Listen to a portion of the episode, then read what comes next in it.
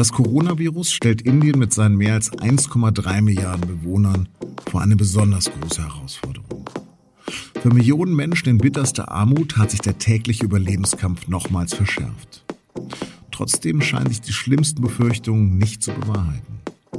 Über die Situation in Indien habe ich mit Arne Perras, unserem Korrespondenten für Süd- und Südostasien, gesprochen. Sie hören auf den Punkt den SZ-Nachrichten-Podcast. Am Mikrofon ist Lars Langenau. Schön, dass Sie zuhören.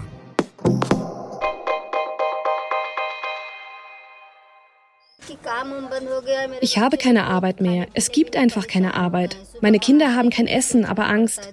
Jede Mahlzeit ist ein Problem. Man muss sich um das Frühstück sorgen und um das Mittagessen.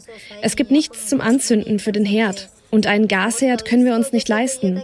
Früher konnte ich meinen Kindern Essen geben, als ich Jobs hatte. Aber jetzt gibt es nur noch Kummer und keine Arbeit mehr. So bewegend hat eine Mitbewohnerin eines Slums in Mumbai ihre Situation gegenüber Reportern der Nachrichtenagentur Reuters beschrieben. Das war Ende April. Doch trotz Lebensmittelhilfen der Regierung für die ganz Armen dürfte sich an dem Elend der Tagelöhner kaum etwas geändert haben. Seit dem 25. März gelten Ausgangssperren in dem zweitbevölkerungsreichsten Land der Erde. Vor kurzem wurden die Maßnahmen bis Ende Mai verlängert. Offiziell gibt es etwa 100.000 bestätigte Corona-Infektionen, aber nur etwas mehr als 3.000 Todesfälle durch Covid-19. Aber können diese Zahlen stimmen? Über seine Einblicke habe ich mit Arne Perras gesprochen. Arne, du lebst in Singapur. Wie hast du für deine Berichte in Indien recherchiert? Ja, uns geht es hier natürlich äh, wie allen anderen auch. In Asien ähm, kann man im Moment nicht äh, von einem Land ins andere reisen. Das heißt, äh, Visa für Indien sind auch gecancelt. Wir sind damit zurückgeworfen auf das Telefon, auf Videocalls, alle anderen Informationsquellen, die wir nutzen können, nutzen wir aus der Ferne, aber die Recherche ist natürlich anders als bei Reisen vor Ort. Da hast du sehr erschreckende Berichte darüber geschrieben. Ich habe auch schlimme Bilder von gesehen von diesen Wanderarbeitern. Was war da eigentlich los und hat sich die Situation inzwischen entspannt? Ich glaube, die Lage zu fassen ist sehr schwierig in, in, in seiner ganzen Dramatik. Das, was man sehen kann, ist sehr erschreckend. Da hast du völlig recht.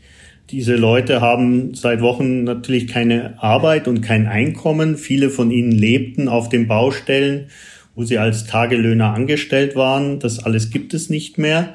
Und äh, sie wollen natürlich nach Hause, weil ähm, sie glauben, dass sie dort ähm, am besten untergebracht und versorgt werden. Ähm, das gelingt aber nicht, weil es eben keine äh, Züge mehr gibt, die zwischen den Bundesstaaten verkehren, keine Busse. Inzwischen gibt es Sonderzüge, aber auch nur sehr wenige. Das heißt, viele sind gezwungen, in der Hitze von teilweise 40 Grad im Schatten zu laufen mit ihren Familien, kleinen Kindern. Das ist alles sehr dramatisch. Wie stark hat sich denn das Virus in Indien verbreitet? Der erste Fall in Indien wurde äh, Ende Januar registriert im südlichen Staat Kerala.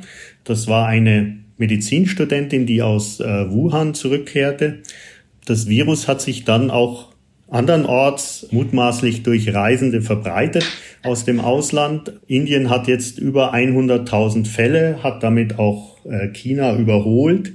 Allerdings sieht man auch diese Horrorszenarien aus Indien, die sieht man ähm, gegenwärtig noch nicht.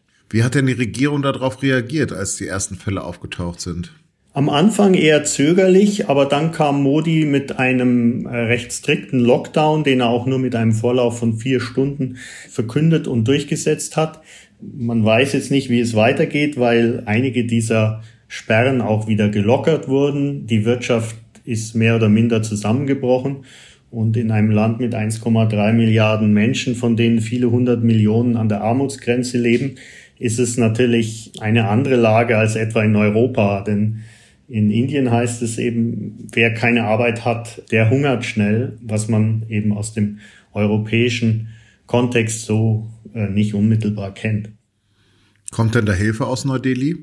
Ja, die äh, Regierung hilft. Äh, sie hat äh, einiges angeschoben. Zuletzt hat Modi ein großes Stützungsprogramm für die Wirtschaft verkündet, 266 Milliarden Dollar, viele hundert Millionen Dollar davon sind Nothilfe für die Ärmsten. in Form von Lebensmitteln. Allerdings äh, gibt es auch Kritiker, die sagen, warum erst jetzt? Das hat sehr lange gedauert und äh, man weiß auch oft nicht so recht, wie die Hilfe an den Mann oder die Frau kommt. Das sind alles schwierige Fragen, aber es ist schon so, dass die Corona-Krise in Indien ernst genommen wird, keine Frage. Mein Indienbesuch liegt 20 Jahre zurück. Damals war ich erschrocken darüber, wie die Armut sichtbar ist. Ich kann mir bis heute nicht vorstellen, wie Isolation oder Selbstisolation und Quarantäne in diesem Land funktionieren soll. Hast du eine Ahnung davon? Ja, das ist natürlich eine völlig andere Lage als jetzt äh, in Europa. Viele Inder, vor allem in den städtischen Zentren, leben sehr dicht gedrängt in Elendsvierteln, in Slums, etwa Dharavi in Mumbai, einer der größten Slums in Asien mit gut einer Million Menschen auf engem Raum. Das ist sehr schwierig. Die Leute kommunizieren das auch so. Die müssen eben in kleinsten Hütten zusammen gedrängt leben. Selbst in den Slums ist es offenbar gelungen, den Austausch, ähm, die Bewegung von Menschen stark zu reduzieren. Und auch der Anstieg der Infektionen in den Slums ist bei weitem nicht so, wie man das anfangs befürchtet hat. Aber das muss man auch sagen, das ist noch nicht zu Ende. Man weiß nicht, wie es weitergeht. Für die Menschen, die dort leben, ist es mit Sicherheit ein unglaublicher Stress, eine sehr, sehr große Belastung, die man sich, glaube ich, als Bürger eines Wohlstandsstaates wie Deutschland nicht so gut vorstellen kann. Kann das sein, dass diese relativ niedrigen Todesraten auch daran liegen, dass gar nicht getestet wird? Das ist eine der möglichen Erklärungen, die auch immer wieder so äh, vorgebracht wird. Eine andere ist eben, dass die indische Bevölkerung doch sehr jung ist, dass möglicherweise das ein, eine positive Voraussetzung ist, dass weniger Menschen schwer erkranken und sterben. Aber klar ist, dass Covid-19 sich weiter ausbreitet und die größte Schwierigkeit für Indien ist eigentlich jetzt einen Weg zu finden, wie sie einerseits die Wirtschaft wieder in Gang bekommt andererseits aber die weitere Verbreitung dieses Virus eben äh, verhindert. Das ist ein sehr, sehr schwerer Weg, glaube ich. Indien ist föderal aufgebaut. Welche Macht haben denn die Bundesstaaten und hat da vielleicht ein Bundesstaat besser reagiert als ein anderer?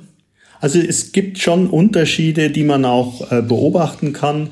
Ähm, sehr positiv aufgefallen in dieser ganzen Krise ist der südliche Staat Kerala, wo auch der erste Fall aufgetreten ist kommunistisch ähm, regiert. In Kerala haben die Gesundheitsbehörden, der ganze Staat, eigentlich die ganze Bevölkerung sehr vorausschauend und schnell reagiert. Die Kommunikation war sehr gut. Risikogruppen wurden rechtzeitig isoliert. Dadurch ist es gelungen, Covid-19 doch gut einzudämmen, die Zahlen zu reduzieren. Jetzt steigen sie wieder ein wenig, weil äh, Arbeiter aus dem Nahen Osten zurückgebracht werden. Es gibt eine zweite Welle eine kleine zumindest, aber die Fallzahlen in Kerala liegen um ein Vielfaches niedriger als in anderen indischen Bundesstaaten. Und es gibt eben auch andere ähm, Regionen in Indien, deren Gesundheitssysteme sehr schwach sind. Ähm, Bihar etwa, ein armer Bundesstaat, wo es gegenwärtig noch nicht allzu viele Fälle gibt, wird sicher in größere Probleme kommen, wenn sich Covid dort weiter ausbreitet und die Gefahr, ist durchaus gegeben, weil diese Wanderarbeiter eben doch in ihre Heimat zurückkehren und ähm, einige davon auch positiv getestet werden, so dass man dieses Problem der Binnenmigration eigentlich nicht befriedigend gelöst hat. Anne, vielen, vielen Dank und bleib gesund. Ihr auch. In Deutschland geht es mit den Lockerungen weiter. In Bayern dürfen kommende Woche wieder alle Vorschulkinder in den Kindergarten und ab Mitte Juni sollen die Grenzen zwischen Österreich und Deutschland wieder vollständig geöffnet werden. Österreich will dann auch keine Grenzkontrollen mehr nach Tschechien und in die Slowakei durchführen. Der Bundesnachrichtendienst muss bei der weltweiten Überwachung von Mails, Chats und Telefonaten die deutschen Grundrechte beachten. Laut einem Urteil des Bundesverfassungsgerichts gilt dies auch dann, wenn kein Deutscher an der abgefangenen Kommunikation beteiligt ist. Gleichzeitig erkennen die Richter in Karlsruhe aber an, dass Bedrohungen aus dem Ausland erheblich zugenommen haben. Das Gesetz muss jetzt bis Ende kommenden Jahres erneut überarbeitet werden. Heute bitten wir Sie, liebe Hörer, nochmals um Ihren Beitrag für unser kollektives Tagebuch der Corona-Krise. Wie geht es Ihnen gerade? Hält sich Ihre Stimmung wieder auf, da die Läden wieder öffnen und Menschen auf der Straße sind? Wir freuen uns weiterhin über jede Sprach- und schriftliche Nachricht. Besonders interessiert uns, auf was Sie sich besonders freuen und was Sie als erstes tun wollen, wenn das Leben wieder weitgehend normalisiert ist. Schreiben Sie uns auf sz.kollektives Tagebuch oder senden Sie uns Töne per WhatsApp unter 0176 96 50 1041. Das war auf dem Punkt am Dienstag, den 19. Mai. Redaktionsschluss war 15 Uhr. Bleiben Sie gesund und solidarisch und uns gewogen.